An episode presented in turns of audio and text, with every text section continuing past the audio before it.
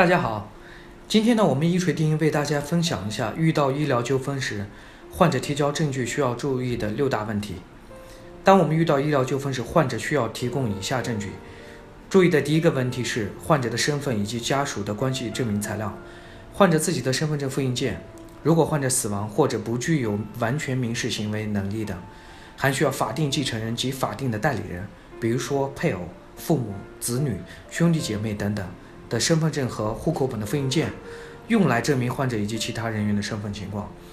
第二，患者的病历材料复印件，具体包括患者在门诊的病历、入院的记录、体温单、长短遗嘱单、检查报告、影像材料、出院死亡小结等等。这些证据材料，如果医院以各种不正当理由不让复印，患者可以申请法院来调取证据材料。第三，患方或者亲属的务工证明材料。如公司提供的工资单或者证明，没有工作的可以让居委会或者村委会提供无业证明材料。第四，具体产生的相关费用单据及清单，包含相关的医疗费用单据、护理费用单据、营养费用单据、交通费用单据。如果患者伤残，需要提供残疾等级证明材料和残疾用具费用等单据清单。如果患者死亡了，还需要提供丧葬费单据材料。伤残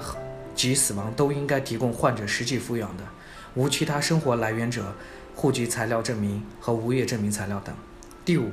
其他如果有专家意见、证人证言鉴定的结论、医学文献材料，证据必须要注明来源，书证必须要给原件。提交的如果有困难的话，也可以提交复印品、照片副本及截录本。第六，如果患者委托的律师代理提交签署的授权书，需注明代理的相关权限。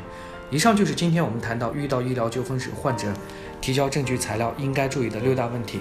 我们是国内首家第三方医疗评估机构，基于患者的病例为患者提供第三方的医疗评估，判断诊疗行为是否规范、合理、合法。欢迎来电咨询。